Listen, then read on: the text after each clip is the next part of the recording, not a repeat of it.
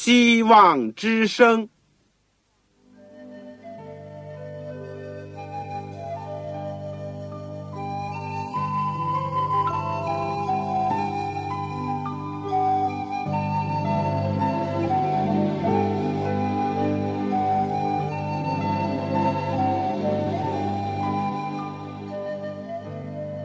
各位听众朋友，各位弟兄姐妹，欢迎您收听信徒培训这个节目。教会的兴旺，不单表现为人数众多，更要求教友的素质好。为了使教会真正达到人丁兴旺，有灵性健壮，希望之声特别为广大的信徒制作了信徒培训这个节目，满足主内同工同道的需要。信徒培训由黄牧师主讲，将有多种课程推出，欢迎弟兄姐妹们踊跃参加。下面我们就把节目时间交给黄牧师。各位亲爱的听众朋友，各位组内的同工同道，你们好，我是旺草。谢谢主，我们今天又能够一起学习主的话语。我们今天要讲的是。基督生平与教训的第三十一讲，题目是“耶稣论政权与教权”。耶稣论政权与教权，经文是在路加福音第二十章二十五节。我们在学习之前，我们做一个祷告。亲爱的天父，我们实在是感谢你。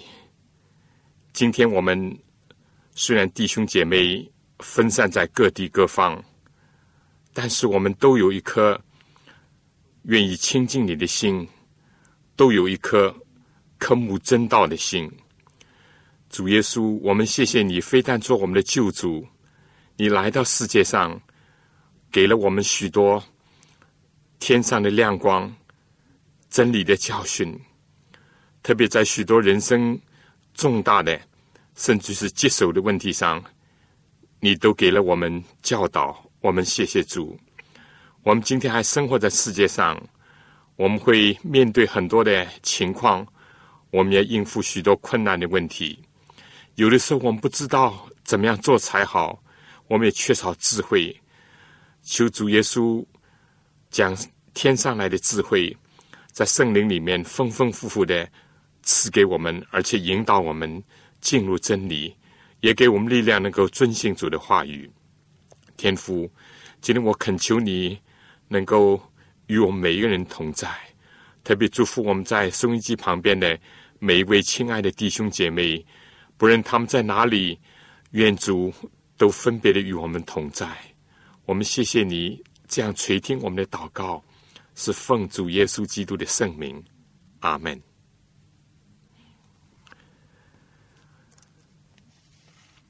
耶稣降生的时候呢，东方博士不远千里要来朝见新生王，结果呢，就引致了耶路撒冷合城的人不安，也使得当时罗马分封作为犹大王的希律呢。感到好像热锅上的蚂蚁那样。这是耶稣降生，至于耶稣死的时候呢，既被他本国的犹太人看为是不爱国，而又被罗马政权呢定为反叛而处死。这样看来，耶稣似乎是一个革命性的、政治性的人物了。但到底怎么样呢？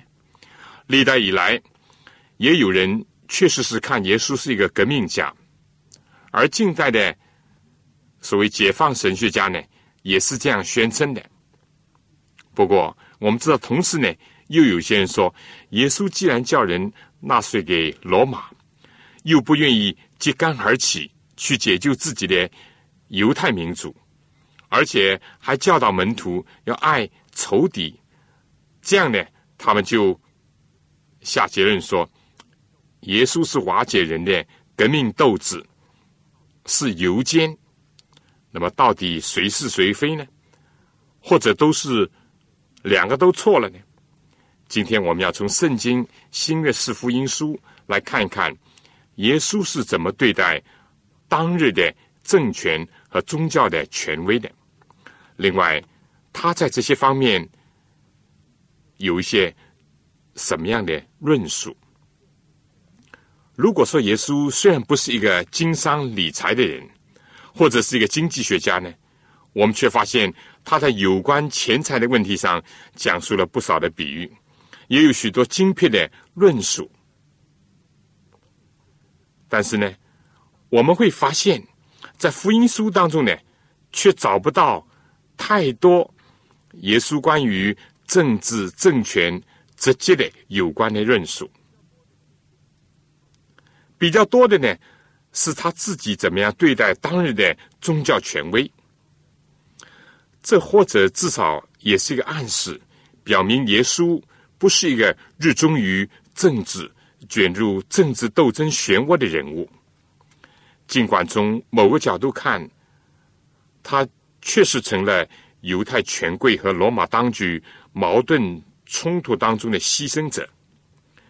另外呢？从一些记载当中，还是可以看到，在耶稣的言行里面，他对这个重要的现实问题，也还是发出了一些教训和启示的。不，我们在研究这些之前，我们先第一来看看耶稣生活在世的时候，政治和宗教界的一个情况。耶稣降生在。犹大的玻璃痕，而那时候的犹太国呢，已经是罗马帝国东部的一个属地，而该撒雅古斯都，也就是在公元前六十三年到公元后十四年的那个皇帝呢，是罗马帝国的第一任的皇帝。该撒呢，原来是罗马前三雄当中的一个名将。日后从雅古斯都起呢，就作为了罗马皇帝的一个尊号了。而今天我们知道，他已经成为独裁者暴君的一个代号。当时的雅古斯都呢，名字又叫做沃大维，他也是第一次的下令叫人各归各乡报名上册，也就是所谓现在的报户口。耶稣肉身的母亲玛利亚和他的养父约瑟呢，也遵令回到了故乡。他们是从北部回到南部的伯利恒，也就是大卫的王城。耶稣就生在那儿，但他死呢，却是死在该撒提比留做皇帝的时候。我们说，耶稣降生的时候，罗马帝国的势力是最雄厚的。疆界也是最庞大的，而统辖地中海的四方、欧亚非三大洲的许许多多的地方，一度呢也像古代的中国人一样，罗马认为自己是世界的中心，所谓天下之大尽在罗马。罗马呢自称是地环全球，而当罗马的前三雄。那该撒呢？被刺杀以后，国家就分裂了，人民备受兵匪的侵扰，有十三年之久。以后呢，他的子孙奥大维，也就是后三雄当中的一位呢，就是平定了所有的暴乱，以及赶逐了异族，攻克战胜了三雄当中的另一位，就是安东尼奥，在雅辛一战呢。就定了江山，重新统一了罗马。当时罗马呢，虽名为共和，有元老院，就像今天的所谓上议院、众议院，但实际上呢，这皇帝呢大权在握，和专制的国家呢没有多大的分别。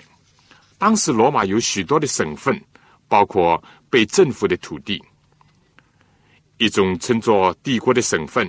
一种呢是由元老院管辖的省份，前者呢就驻扎了重兵，由皇帝直接的统治，比较安定，以及没有派重兵驻守的呢，就交给元老院去管理。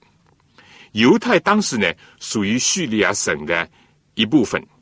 路加说，耶稣降生时是居里纽做叙利亚的巡抚，也就是省长或者是总督的意思，而又分派这个希律呢。作为犹太国的分封的王，也就是所谓藩王，臣属于罗马帝国，以及受制于叙利亚总督的管理。希律呢是以扫的后裔，以东族的以土麦人，所以可以说是一半的犹太人。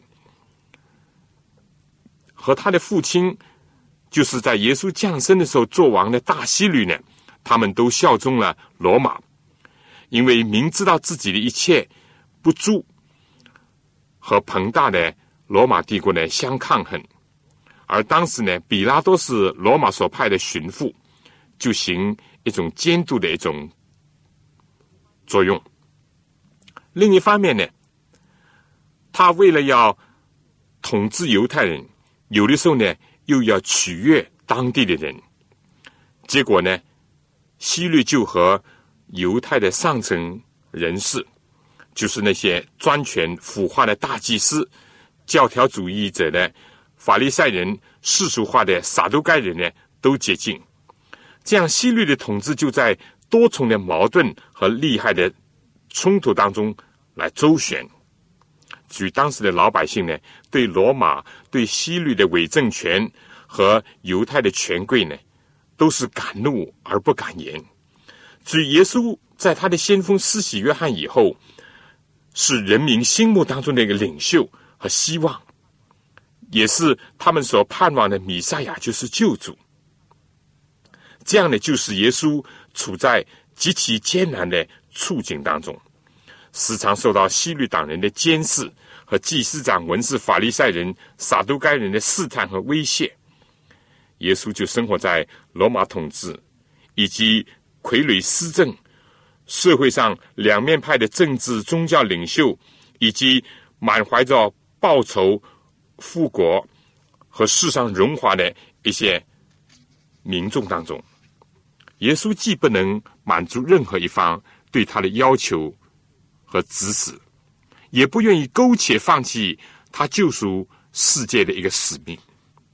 从人的角度看，他成了政治角斗、利益集团争夺权势，以及那些没有真理立场的群众的牺牲品。政治是基于利益，不是基于道义的。在当日的社会呢，更加是基于统治者、社会上层、皇室贵族的利益作为是非的标准和生杀的依据的。耶稣如果。在三十三年的生活，都在拿撒勒木匠铺子里面度完他的一生的话，一定不会体会当时的复杂的政治局面和社会的状况。可以相信，在他降生前，在天上的议会，以及耶稣在旷野四十天进食祷告，和天父一同商议他在人生最后的屠城所要经历的种种当中，一定是实际了他如何能够。不卑不亢，在一个险恶的环境当中，奉行上帝的旨意，完成救赎世人的一种大计。第二，我们来看看耶稣自己的立场。耶稣自己知道，来到世界上不是做政治家，或者是做统治人的君王，否则话呢，他尽可以降生在该撒的家里，或者是说帝王的这个。家中，但由于他群众的影响大，他的大能的作为以及富有天上权威的一种言论，在当时呢，曾经有不少人就是带头起来造罗马的反。而作为犹太民族呢，前不久又有马格比光荣抗敌的一种传统以及影响，所以人们非但的是酝酿着要拥护耶稣做王。甚至要逼他做王，但圣经记载，耶稣既知道众人在见了他行了神迹以后，要来强迫他做王，他就独自又退到山上去了。这是在约翰福音第六章十五节。他唯有把所有这一切都禀告天父上帝，并且求得他的支持，在祈祷亲近上帝的时候，呼吸上天清新的气息，以摆脱世人的纠缠和药匣。直到最后，在比拉多面前受审的时候，耶稣仍然心明眼亮，而且坚定的宣称：“我的国不属这世界，我的国。”若属这世界，我的臣仆必要征战，使我不至于被交给犹太人。只是我的国不属这世界。约翰福音十八章三十六节。同时呢，他为那些钉他十字架的无知的罗马兵丁来代祷。他也教导门徒时常祷告说：“愿父的国降临，并且呢，要在万事之上。”要先求他的国和他的义，同时他也吩咐他的门徒，在他的先锋施洗约翰之后呢，谁走谁说天国近了，他已经把恩典的国度带到了世界上，凡是接待他的，就要成为日后荣耀的天国的子民，他们要为新世界来鸣锣开道，为上帝永恒的国度。预备何用的百姓？很明显的，耶稣之所以不热衷于或者投身于世界上的政治竞争或者斗争呢？是因为他正在引进天国，为天国揭开一个序幕。他所要招引的，不是满脑子名利地位或者勾心斗角、尔虞我诈的政客，或者是庸庸碌碌的小市民。或者是那些见风使舵、东倒西歪的投机分子。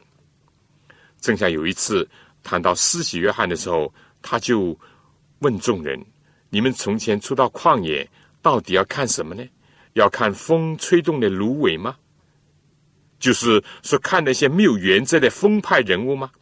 还是看穿细软衣服的纨绔子弟呢？”也就是那些毫无克己牺牲、一点都没有艰苦奋斗的世俗之徒呢？他所选召的是像施洗约翰那样的人，像拿丹叶那样心里没有诡诈的真以色列人。他所缔造的国，不是以利益私利为号召，而是以舍己为标记。他不是借助武力或者是空虚的诺言去统治。或者是蛊惑人心，他是以爱来统治，以真理为宝座的根基。一度，当西比泰两个儿子，就是雅各、约翰呢，由母亲陪同前来见耶稣，求耶稣呢，让他两个儿子坐在耶稣的左右。耶稣就明确的说：“你们不知道所求的是什么，我将要喝的杯，你们能喝吗？”他们说能，耶稣说：“我所喝的杯，你们不要喝，只是坐在我的左右，不是我可以赐的，乃是我父为谁预备的，就赐给谁。”他又宣布，在他的天国当中，谁愿为大，就必做仆人。所以，当耶稣在旷野，撒旦把他带到山顶上。把世界上的万国和万国的荣华都显给他看的时候，叫他只要向撒旦下拜，就可以把一切所有都给他的时候，耶稣就声斥撒旦说：“撒旦，退去吧！因为经上记着说，当拜主你的上帝，单要侍奉他。不要说耶稣明知撒旦借着亚当的犯罪，使全人类。”丧失了世界的管理权，撒旦甚至于妄想加以篡夺，但耶稣宁死不去，宁愿要十字架，不要在臣服撒旦的当中得到世界的冠冕。我们说，就是以色列最出众的王之一所罗门的极尽荣华，在耶稣的眼中看来，还不及野地的花当中的一朵呢。世界上的富贵荣华，在他的眼中视若浮云。最后呢，在耶稣面临生死的抉择以及大考验的时候，他能够坦然的声称：“这世界的王，也就是撒旦将到，但是他在我里面是毫无所有。”耶稣深深的知道，有一个抵挡上帝国度的势力，在撒旦鼓动操纵下，到处兴风作浪，逼迫上帝的子民。但是耶稣为人类的缘故，坚定不移，不给魔鬼留一点地步。耶稣在八福当中最后一幅宣称：“为义受逼迫的人有福了，因为天国是他们的。”世界上的权势，不论是宗教的权势或世俗的政权，逼迫上帝子民的时候，耶稣就指示，不是对抗，而是躲避。耶稣说：“有人在这城里逼迫你们，就逃到那里去。我实在告诉你们，以色列的诚意，你们还没有走遍，人子就到了。世界上的国，如果不要他们，那么主说，天国。”是他们的。如果有的时候落在人的手中，被送到诸侯君王的面前，被交付的时候，耶稣说：“不要思虑怎么样说话或说什么话。到那个时候，必赐给你们当说的话。”马太福音第十章十八到十九节。而万一要为道殉生在世界上的政权之下呢？耶稣应许说：“那杀身体不能杀灵魂的，不要怕他们；唯有能把身体和灵魂都灭在地狱里的，正要怕他。只有上帝是值得人最终的敬畏的。”耶稣意识也教导门徒，在这个世界上他们会有苦难，但可以放心，因为主已经胜过世界。而且耶稣必定要再来，接他们到上帝荣耀的国度当中去。当他们在世界上推展上帝的国度的时候，如果无可奈何，已经没有办法避免遭受世界上政权、教权的误会、猜疑、毁谤或者逼迫的话，那么就像他所讲的，也只能逆来顺受了，既不能回避。但是呢，也不要对抗，宁可为上帝的国度受苦。耶稣自己背着十字架走在前头，而且他说：“若有人要跟从我，就当舍己，背起他的十字架来跟从我。”通往天国的道路，不是保存自己，而是舍去自己的道路。耶稣既不愿意接受。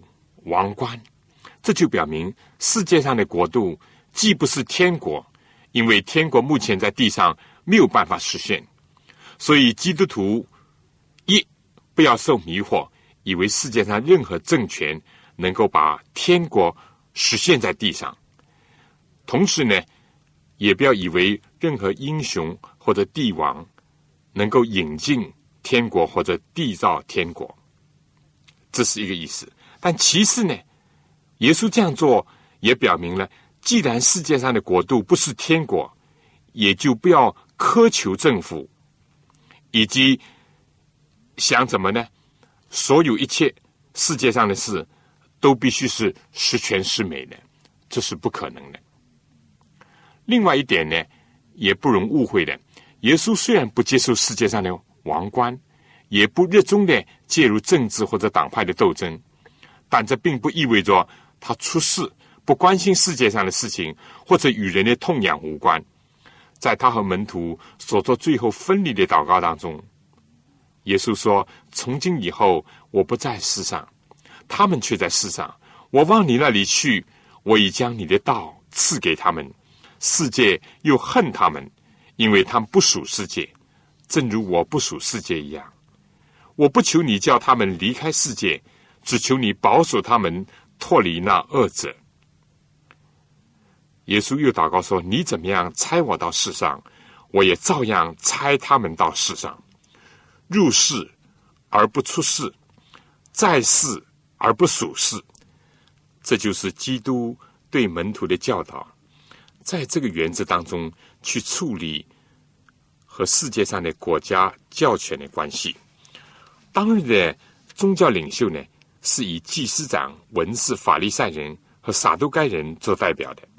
他们既和罗马的统治者的利益呢有冲突的一面，又慑于这个罗马的威势而奴颜卑气。他们既拿了鸡毛当令箭。仰仗罗马的权柄，而统治和压榨那些平民百姓，但是又怕耶稣的影响超越他们，而落得罗马帝国呢来个换马，使他们自己失权。他们一面呢把持着一切的宗教的特权，而以传统宗教地位、学识来吓唬老百姓；一面呢又因自己的假冒为善。以及丧失热忱和灵性的生命，而使人民和他们呢离心离德。他们多次的盘问试探耶稣，不断的尾随着他，监视着他。最后，当耶稣不向他们就范，也不被他们利用，相反呢，直斥他们的伪善和离经背道。结果，他们就终止于要设计杀害耶稣。他们瞩目的是权，世界上的权和由权带来的私利，而耶稣诉诸于权，但是是天上的权、属灵的权柄，所以矛盾冲突是必然的。法利赛人等呢，曾经查问施洗约翰的权柄，施洗约翰被杀害以后，他们见人呢，都转向了耶稣。他们又在一再的质问耶稣的权柄，比如有一次，在十字架阴影的笼罩下面，当耶稣最后一次到耶路撒冷去，进了殿，正教训人的时候，祭司长和民间的长老来问他说：“你仗着什么权柄做这些事？给你这权柄的是谁呢？”他们心想：耶稣既非出自立位支派，又没有进过拉比的学校，更非罗马所委派的。但凭什么，耶稣在圣殿里面教训人，而且赶足兑换银钱的这些人呢？耶稣怎么回答呢？耶稣说：“我也要问你们一句话，你们若告诉我，我就告诉你们，我仗着什么权柄做这些事。”约翰的洗礼是从哪里来呢？是从天上来的，是从人间来的呢？他们彼此商议说：“我们若说从天上来。”他必对我们说：“这样你们为什么不信他呢？若说从人间来，我们又怕百姓，因为他们都以约翰为先知。于是回答耶稣说：‘我们不知道。’耶稣说：‘我也不告诉你们，我仗着什么权柄做这些事。’这是记载在马太福音二十一章二十三到二十七节。这帮人呢，既怕失权，又想在权的问题上抓住。”耶稣的把柄。当耶稣叫拉萨路从死里复活，惊动了全城的人。消息呢，也由波大尼传到了邻近的耶路撒冷的时候，圣经说，祭司长和法利赛人聚集公会说：“这个人行好些神迹，我们怎么办呢？”他们既不能行神迹，结果呢，就施诡计。他们嫉妒又恐惧的说。若这样由着他，人人都要信他，罗马人也要来夺我们的土地和我们的百姓。结果呢，内中有一个人名叫盖亚法，本年做大祭司，对他们说：“你们不知道什么，独不想一个人替百姓死，免得通过灭亡，就是你们的益处吗？”杀害耶稣的决心从此就暴露了。从圣经当中看到，耶稣和这些宗教界的上层人士的矛盾冲突呢，远超过和当时的罗马政权对他的防范。尤其在基督教还没有发展到全罗马世界的时候，统治者既不认为这是对他们一种威胁和挑战，而仅仅认为这是犹太教当中一个什么分支或者流派而已，而且。罗马统治者呢，也知道他们所御用的傀儡和耶稣之间的矛盾呢，无非在于宗教教义和人心向背的问题。尽管这些宗教界的头面人物为耶稣的一生带来许多痛苦、麻烦和威胁，最后也是由他们把耶稣交于死地的。但耶稣是怎么做出反应的呢？固然在马太福音二十三章留下了他前所未有的，也是绝无仅有的，对假冒为善的法利赛人和文士的揭露和痛斥。但耶稣并不盲目的排斥一切所有的法利赛人。事实，他们当中有些人也做了，或者是至少是暗暗的做了他的门徒，其中包括尼哥底母、亚里马泰的约瑟等等。同时，耶稣也对众人说：“凡他们所吩咐你们的，你们都要谨守遵行，但不要效法他们的行为，因为他们能说不能行。凡他们讲的对的，还是要听从。别人的错不能成为我们自己有过失的一个借口。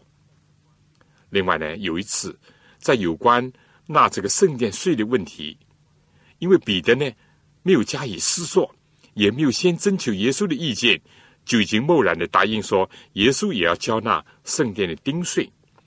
以后彼得呢一进屋子，耶稣就先问他说：“西门，你的意思如何呢？世界上的君王向谁征收关税丁税呢？是向自己的儿子呢？是向外人呢？”彼得说：“是向外人。”耶稣说：“既然如此，儿子就可以免税了。”耶稣接着又说：“但恐怕触犯他们，或者说是绊倒他们。”耶稣就以神迹的方式来应付和解决了这个纳丁税的问题。他叫彼得呢，他说：“你前往海边去钓鱼，把先钓上来的拿起来，开了他的口，必定得到一块钱，可以拿去给他们做你我的税银。”至于耶稣给他的教会的权柄呢？我们说，就更应当要非常慎重的去运用。主说：“我把天国的钥匙给你，凡你在地上所捆绑的，在天上也要捆绑；凡你在地上所释放的，在天上也要释放。”所以在这里面很清楚的，耶稣界定了地上的政权以及教会的权柄的一个范围。我们说。表现在耶稣受审的事情上，以及在有关信仰和真理的原则上，耶稣丝毫没有迁就的余地。耶稣要就是仗义直言，要就是默不作声。对于故意歪曲真理、亵渎圣物的呢，耶稣就不屑做大，置之不理。因为耶稣知道神是最大的。我想下面呢，请大家听一首歌。有一人远超过你和我。同样，我们在处理所有这些问题的时候，我们永远应该想到，上帝是最大的。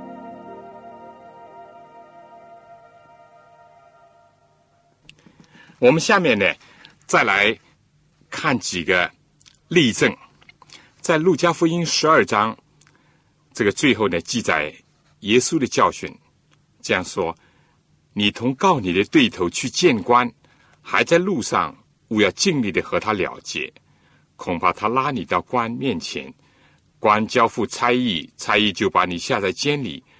我告诉你，若有半文钱没有还清，你断不能从那里出来。这明显呢是在讲到民事的诉讼。耶稣提到了官府的权柄和正当的正能，耶稣并没有什么否定的意思。路加福音第十三章第一节讲：正当那时，有人将比拉多使加利利人的血掺杂在他们祭物当中的事告诉他们，而这呢，就显然是一件严重的政治事件了，而且牵涉到宗教的、民主的、道义的、法理的有关人命的大事。在这种情况下，又怎么样去看待政治的权柄和政治的人物呢？肯定还是否定？同意或者反对呢？当然，耶稣更加看到他的处境，以及包藏在这些问题后面的，除了有好奇心、求知欲，也包含有试探和发问者的一种惑心在这里面。耶稣很容易陷在一种凭借罗马统治者，或者是触犯民族感情的危险当中。结果，耶稣的回答呢是这样的高明，也出人意外。他说呢：“你们以为这些加利利人比众加利利人更有罪，所以受这害吗？我告诉你们，不是的。你们若不悔改，都要如此灭亡。所以，凡是幸灾乐祸、自以为意、试探主的，或者是滥用权柄杀害无辜的，无论是罗马人、犹太人，除非悔改，否则一天都要灭亡。耶稣既避免了踏入陷阱，又指出了更深层面的一个真理。这是一个例子。我们再看马太福音十四章记载另外一件事情，看到西律傀儡政权的一个残暴，那就是因为施洗约翰，也就是耶稣的表兄或者工作上的开路先锋，指责了西律王和他的兄弟的妻子希罗底私通，奸夫淫妇，恼羞成怒，就滥施淫威。把四喜约翰下在监狱当中。当希律王生日的时候，希罗底的女儿婆沙起舞，使得这个好色的希律呢心花怒放，就随口许愿，说甚至于国都的一半都可以赐给这个妖艳的女子，告诉他那个蛇蝎之心的母亲的时候呢，这个希罗底他既不要金银珠宝。也不要广宅肥田，只想除去自己的眼中钉。他要的什么呢？要施洗约翰的一颗血淋淋的头。希律的生日成了施洗约翰的死日。施洗约翰孤孤独独的死在暗牢当中。圣经记载，约翰的门徒来把尸首领去埋葬了，就去告诉耶稣。耶稣听见了，就上船，从那里独自退到旷野里去。他甚至连平时最近身的三个门徒彼得、雅各、约翰也没有带。在这个深情不露的光景当中，他只愿意独对天父，把自己的一切披露在上帝的圣年前。你我如果有的时候因为内心有巨大的冲突，或者有难言的哀痛，不愿意见到一个人的这种经历，那么我们就略略能够了解一点耶稣那个时候的心情了。似乎他对希律好像没有评击什么，更没有咒诅。但圣经也记载了，耶稣最后一次进耶路撒冷宣讲的时候，有几个法利赛人来对耶稣说：“离开这里去吧，因为希律想要杀你。”我们不能判断他们这样的这个报告是真心还是假意，但又出乎意外的，也是一反往常的。耶稣怎么说呢？耶稣说：“你们去告诉那个狐狸说。”今天、明天我赶鬼治病，第三天我的事就成全了。这是呢，《路加福音》十三章三十二节。在耶稣最后受审判的时候，一度被解押到希律王面前。希律圣经讲久已想见他，并且指望看他行一个神迹，于是问他许多的话，耶稣却一言不答。为什么呢？希律早已听见过。有关耶稣的事情，但是他一再的压制良心，并且杀害四喜约翰。事实，当耶稣不满足他看神迹的要求的时候，结果希律就和兵丁们藐视耶稣，戏弄他。在这里，既看见希律的嘴脸，也看见耶稣对待希律这样一个当权的人物的不卑不亢的一种态度。耶稣在路加福音十八章呢，又讲了另一个比喻，叫人家常常祷告，不可灰心。在这个比喻当中，他同时呢也阐发了一个教训，把世界上不义的官和公义的上帝呢做了一个强烈的对比。耶稣说，某城里有一个官，不惧怕上帝，也不尊重世人。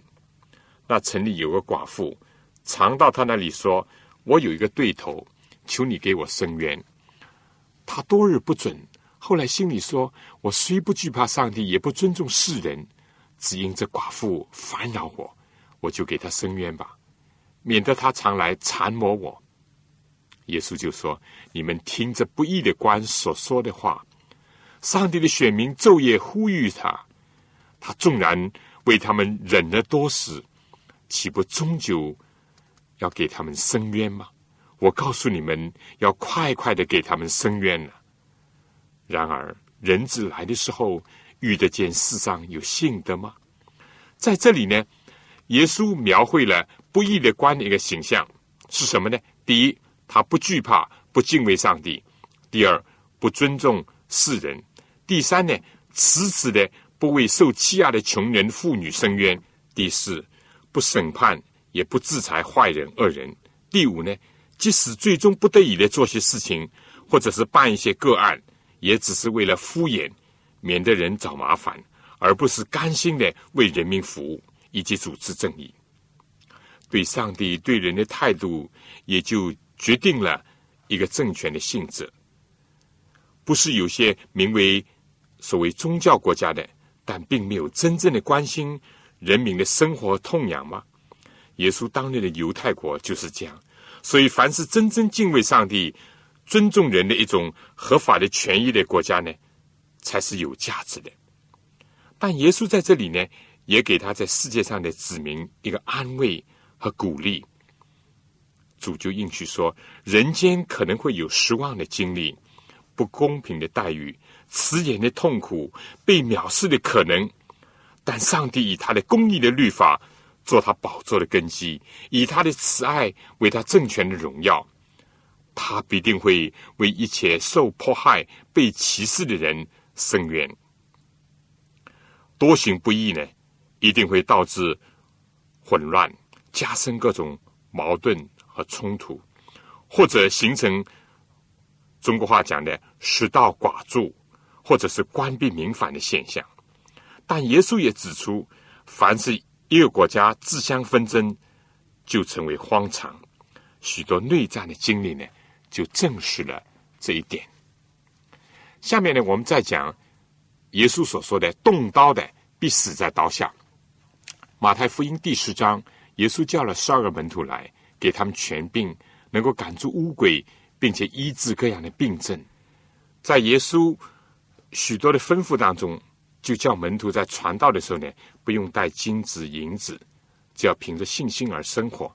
当然，更加不会叫他们带刀，因为连拐杖都不需要。虽然耶稣讲你们像羊进入狼群要灵巧，而逼迫的时候呢，尽可能的躲避。如果躲不成呢，就为主受苦，但是也不用怕。不过在路加福音二十二章呢，又有这样一个记载：在耶稣在地上工作快结束的时候呢，耶稣又对他们说。我猜你们出去的时候没有钱囊，没有口袋，没有钱，你们缺少什么没有？他们说没有。耶稣预见到即将发生的事情，也就是他快要和门徒分离了，他们会面对着新的环境和挑战。所以耶稣说：“但如今有钱囊的可以带着，有口袋的也可以带着，这个比较容易理解。”但他也说：“没有刀的要卖衣服买刀。”这怎么理解呢？紧接着，耶稣又讲：“我告诉你们，经上写着说，他被列在罪犯之中，这话必应验在我身上，因为关系我的事必然成就。”他们就说：“主啊，请看，这里有两把刀。”耶稣说：“够了。”耶稣告诉他们，他即将要被捕受害，他要他的门徒把刀相助吗？只有两把刀。可以说，并非人手一刀。他既然要他们备刀，但两把又已经足够，这是什么原因呢？有什么启示呢？难道他真的要他的门徒动武吗？马太福音二十六章四十七节记载说，当耶稣在克西马园祷告，叛徒犹大来了，并且有许多人带着刀棒和祭司来和民间的长老那里与他同来。当彼得看到这个黑暗丑恶的一幕，就是他们要下手拿耶稣的时候，可能彼得想起耶稣叫他们这个背刀的一个缘故。五十一节就说，有跟随耶稣的一个人伸手拔出刀，将大祭司的仆人砍了一刀，削掉了他一个耳朵。如果彼得理解的正确的话，就没有下面的经文了。因为圣经说，耶稣对他说：“收刀入鞘吧，凡动刀的必死在刀下。”并且耶稣还医治了那个仆人的耳朵。耶稣还说：“你想我不能求我父现在为我差遣十二营多天使来吗？若是这样，经上所说事情必须如此的话，怎么样应验呢？”接着，耶稣就对那些来捉拿他的人说。你们带着刀棒出来拿我，如同拿强盗吗？我天天同你们在店里，你们不下手拿我，现在却是你们的时候，黑暗掌权了。我们现在是否可以理解耶稣为什么在他受难前叫门徒预备刀，一两把刀就够了呢？是叫他们拔刀相助，为他征战吗？明显的从上面的经文呢否定了这样的解释。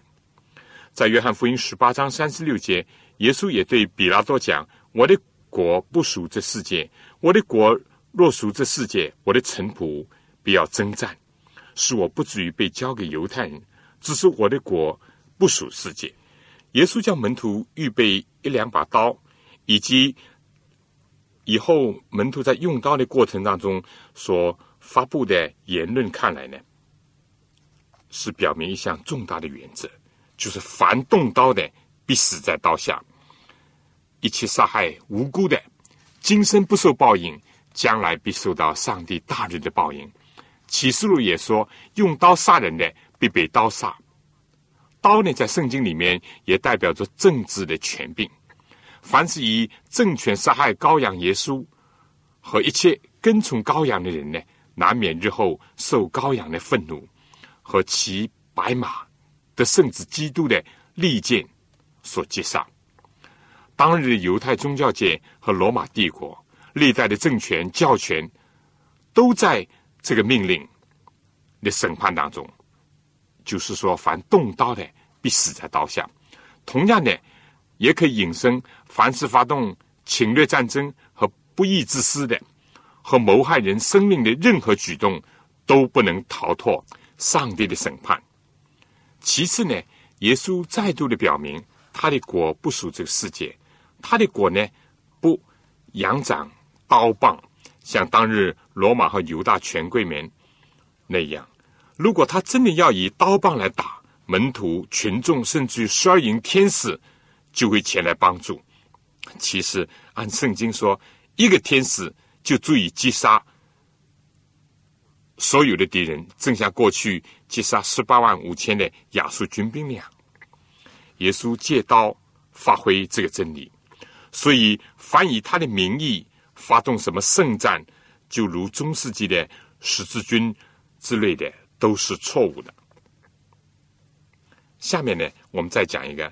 耶稣说：“该撒的物归给该撒，上帝的物归给上帝。”前面三个福音书呢，都记载了这样一段事情。当耶稣讲了取经宴席的比喻，当时法利赛人呢就出去商议，怎么样就着耶稣的话呢陷害他，就打发他们的门徒同西律党人去救。我们知道你是诚实人。并且诚诚实实的传上帝的道，什么人都不拘情面，因为你不看人的外貌。一番恭维的话以后呢，就布置了请君入瓮的一个赌计了。他们接着就说：“请告诉我们你的意见如何？纳税给该撒可以不可以啊？”耶稣看出他们的恶意，他们想：耶稣如果说不可以纳税给该撒。那么他们就可以告耶稣煽动人抗捐罢税、反叛罗马。但如果耶稣自己宣称说那，他们就可以暗中散布流言，歪曲耶稣所讲的，以耶稣作为一个不爱国的，甚至于看他是个游奸，损害民族的利益。所以耶稣就说：假冒为善的人啊，为什么试探我？拿一个上税的钱给我，他们就拿了一个银钱给他。耶稣要他们自己来回答问题。耶稣说：“这个像和号是谁的？”他们说是该撒的。他们想叫耶稣二者必居其一，使耶稣左右为难。但耶稣的反问呢，使他们连选择规避的余地都没有。他们看了自己上税的税银上的像和号，只得说是该撒的。耶稣说：“这样，该撒的物当归给该撒。”上帝的物归给上帝，在这里，耶稣又宣布了另一个重大的原则和真理。耶稣对政权的正当要求从来没有否定，因为一切的权柄最终都是来自上帝的。但任何组织和人要为他们所有的权柄要负责，而且要做交代。权利和义务是相称的。上帝的政权是以公义和慈爱为基础。纵然我们说人的种种呢会有缺点或者软弱，但理想要求和标准呢并没有降低。世界上的权柄，包括政权，是替天行道和赏善罚恶。在这个前提之下呢，基督徒按照圣经以及耶稣这里的训示呢，都应当要服从。当纳给国家的粮和税必须履行，但圣经又说。人呢，既是按照上帝形象造的，上帝是创造主，在人犯罪堕落、毁损了上帝的形象以后，上帝又在基督里面救赎人，要恢复在人身上的形象，所以他又是人类的救赎主。因为基督为人类在十字架上已经付出了无可比拟的生命的代价，所以我们就更加是属于他的。我们每一个人的身心灵，连一切所有，都是属于他的。当人心归向上帝的时候，上帝是最快乐的。圣经说：“我儿，你要将心归我。”我们的一切都属于上帝，但上帝既命定赐予世界上的人和组织一定的权柄，那么该撒的物，也就是说人当得的一个部分呢，就应当归给人。包括归给上帝在世界上的仆人，不论是管理国家的、社会的和教会的家庭的。但上帝的物，意思就是人心，也可以说包括安息日、十一，都是归给上帝的。政教分离的原则呢，在这里是很清楚的：宗教不要利用政权，政权不要利用宗教。政府和教会在人生以及社会当中起着不同的一种服务的作用，相互结合、混杂或者彼此利用，都是有损无益的。人如果能够遵循这一点呢，世界上就可以避免了许多的不幸和混乱。小结一下。今天的课程呢，我们研究了耶稣对政权和教权的态度，他的立场和有关的论述。我们先学习了耶稣自己在世界上时候所处的一个社会背景，在罗马帝国，在西律傀儡政权和宗教权贵的统治之下，这就是耶稣的当时生活的一个背景。其次呢，我们看到耶稣的立场，他说他的国不属世界。他和他的门徒是要在地上纪念、祈求，并且发展天国。他并不羡慕世界上的权势和荣华，但他并不攻击政权或者和他们对抗。凡是政权教权所说的是对的，就要听；所做的是正确的，就要服从。门徒如果是为真理受苦的时候呢，能躲着躲；不能避免的呢，就为道而受苦，舍身。宁死不屈，上帝的旨意和真理呢是高过一切的。在通常的情况下，当政权的要求不背负上帝的命令的时候，顺从在上掌权的是应当的。一旦两者有冲突的时候呢，基督徒的立场是顺从上帝，不顺从人是应当的。使徒行传第四章十九节，第五章二十九节，耶稣自己受审的时候。所表现的呢，也是如此。此外呢，我们还通过几桩事情，以及在某些场合，耶稣或者是名言，或者是用比喻，阐述了几项重大的原则和真理。一个就是基督徒不热衷于政治斗争，以及卷入党派的冲突，防止圣公受到牵连以及损害。对于领袖呢，不卑不亢。按真理的原则来生活来行事。第二呢，不义的官府的特征和表现，耶稣也提到了很清楚。第三，耶稣讲动刀的必死在刀下。耶稣基督不加许暴力的行为以及杀害无辜。第四，该撒的物应当归给该撒，上帝的物归给上帝。这政教分离的原则，也意思就是说。政府和教会在人生不同的领域各司其职，一切都属于上帝，但他在地上呢，也要人代理他的工作。我们谢谢主，他为我们留下了佳美的榜样，以及智慧的处置了很多有关政治教权事务的一些反例。但愿我们能够不断的学习以及效法他。我们。今天呢，关于耶稣论政权和教权呢，就讲到这里。希望下次各位能够按时收听，并且给我们写信，有什么意见，有什么好的心得体会，也介绍给其他人一起来收听我们的节目。好了，我们今天就到这儿。愿上帝赐福给您和您的全家以及你的教会。